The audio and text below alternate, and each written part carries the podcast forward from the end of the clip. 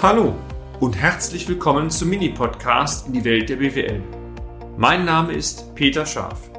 Ich bin Unternehmensberater mit Leib und Seele und gemeinsam gehen wir den Problemen der BWL auf den Grund. Kurz, kompakt, unverständlich.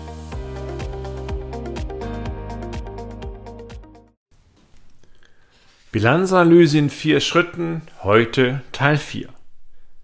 Ist das nicht schön? Bei vier Schritten heute den vierten Schritt zu haben? Genau, wir sind fast durch.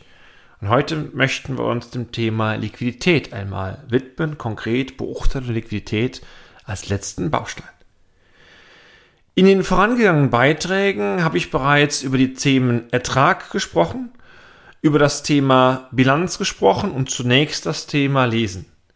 Heute ist mir wichtig, einmal zu vermitteln, dass Ertrag, also Gewinn-Verlustrechnung und Liquidität zwei verschiedene Seiten sind, wenn auch der gleichen Medaille und man folglich beide Komponenten auch separat beurteilen sollte.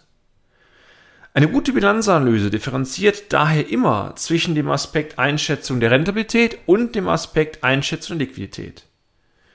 Wir wollen uns jetzt in diesem Beitrag ausschließlich damit beschäftigen, wie Sie zielgerichtet eine Liquiditätslage aus den bilanziellen Verhältnissen einschätzen können, wobei auch hier die Einschränkung natürlich kommt, wir reden letztendlich immer nur von Stichtagssalden. Das heißt also, es kann auch hier schon mal falsche Aussagen rauskommen. Das kann man nicht ganz ausschließen. Aber es gibt eine Menge Indikationen, die es zu beachten gibt.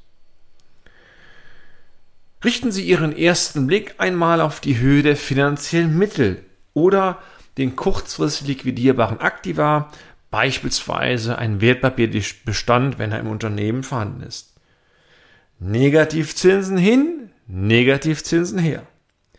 Eine ausreichend dimensionierte Kriegskasse, meine Damen und Herren, die, das ist mein voller Ernst, die hat noch keinem Unternehmen geschadet.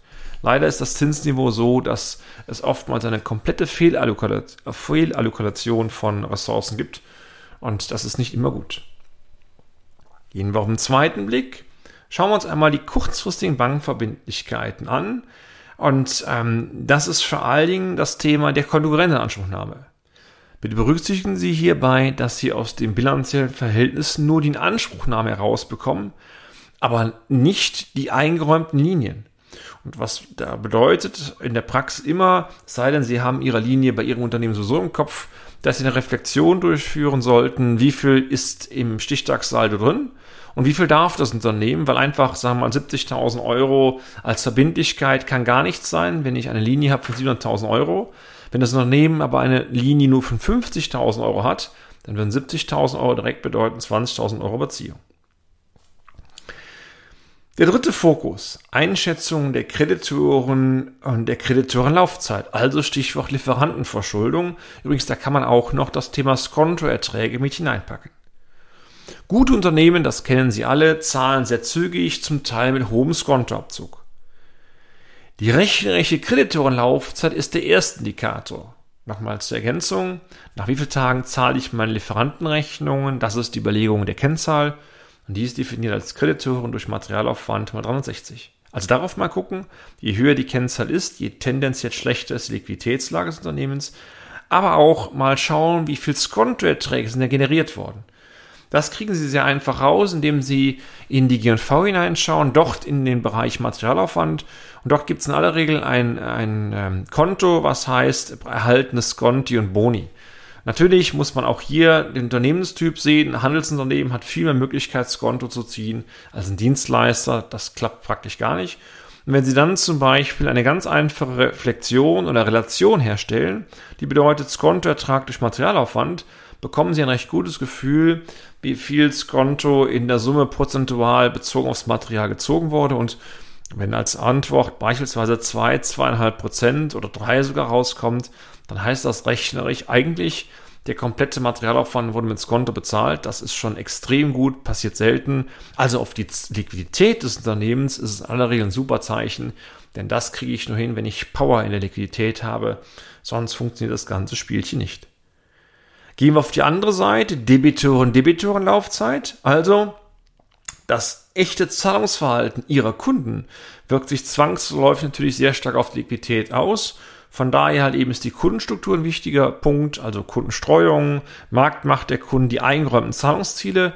aber auch vor allen Dingen Gefühl dafür wichtig, nach wie vielen Tagen zahlen denn die Kunden und das ist dann die Kennzahl Debitorenlaufzeit. Und sowas guckt man sich immer im Trend an, wenn Sie nochmal gerade reflektieren wollen. Die Debitorenlaufzeit selber, meine Damen und Herren, die ist definiert als Debitor, das sind die offenen Forderungen äh, durch Umsatzerlöse, das, weil das die Rechnungen sind, die gebucht werden, mal 360. Und da ist der Trendverlauf wieder entscheidend.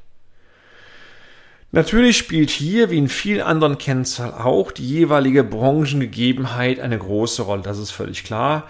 Im Schnitt, so sagt man, wenn die Debitorenlaufzeit unter 30, deutlich unter 30 Tagen liegt, sind in aller Regel sehr gute Indikatoren. Aber auch hier, ich kann die Aussage natürlich äh, invertieren.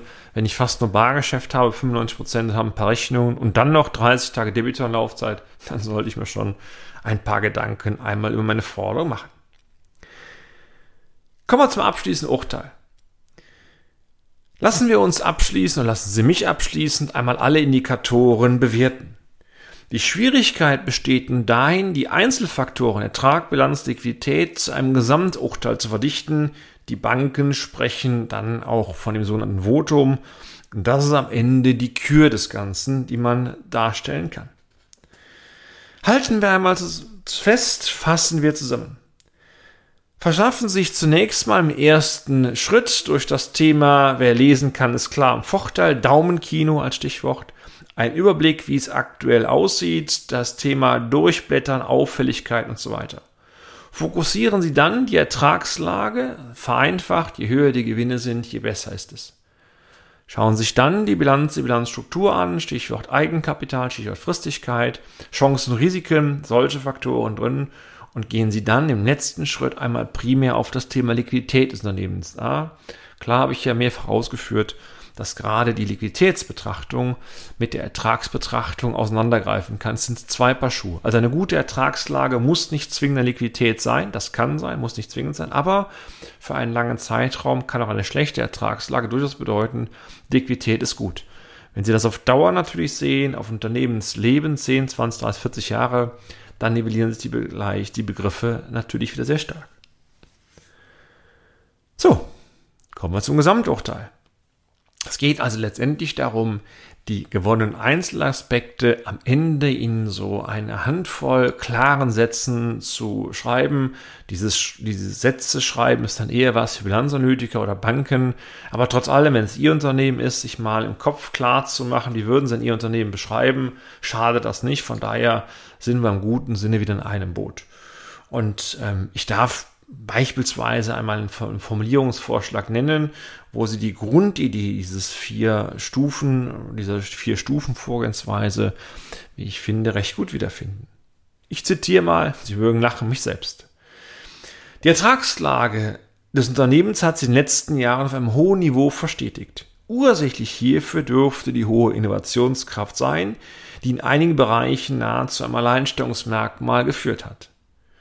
Die gute Ertragsentwicklung hat sich auch in den bilanziellen Verhältnissen positiv niedergeschlagen. Ein stets unter den Gewinnen liegendes Entnahmeverhalten führte zu einem stetigen Aufbau des bilanziellen Eigenkapitals. Die rechnerische Eigenkapitalquote belief sich zuletzt auf rund 63 Prozent.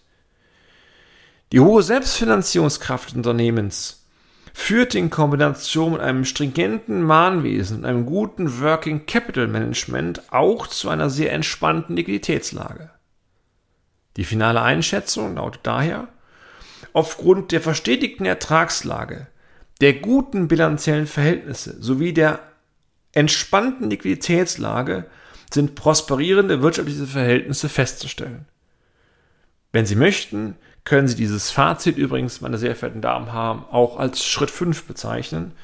Aber ob Sie das als fünften Schritt sehen, das überlasse ich Ihnen. Dieses Votum war nur ein Formulierungsvorschlag. Entscheidend war mir eins nochmal zu vermitteln, dass Sie erkennen können die Aspekte Ertrag, wie sehe ich es und woran nicht es, den Effekt Bilanz, wie stehe ich die Bilanz ein, wie schätze ich die Bilanz ein und woran liegt es und der Aspekt Liquidität wurden alle drei aufgegriffen um dann am Ende das Ganze mit kernigen Sätzen zusammenzufassen. Natürlich, das ist bei allen Bilanzanalysen so, sie schauen immer nur auf die Historie, also nach hinten raus. Der Blick müsste aber auf die Zukunft liegen und auf die Zukunft liegen heißt letztendlich, dass man mal schauen muss, wie geht es weiter. Und das kann eine Bilanz nicht darstellen. Da sind eher so Aspekte entscheidend wie beispielsweise ähm, das Geschäftsmodell oder überhaupt das Management, Geschäftsführung, die Marktsituation und so weiter und so weiter. Na, ich hoffe, ich hat's, hat es ein wenig Freude bereitet, mit diesen vier knackigen Dingern mal konstruktiv durch wirtschaftliche Verhältnisse zu gehen, bis man so ein Votum aus dem Ärmel schüttelt, bis man so eine Formulierung dann hat. Das ist letztendlich sehr viel Training und das äh, muss man einfach üben. Das ist alles. Aber Ziel war es, Ihnen einen Strukturierungsvorschlag zu geben. Und dieser Strukturierungsvorschlag, der ist allgemeingültig, versprochen.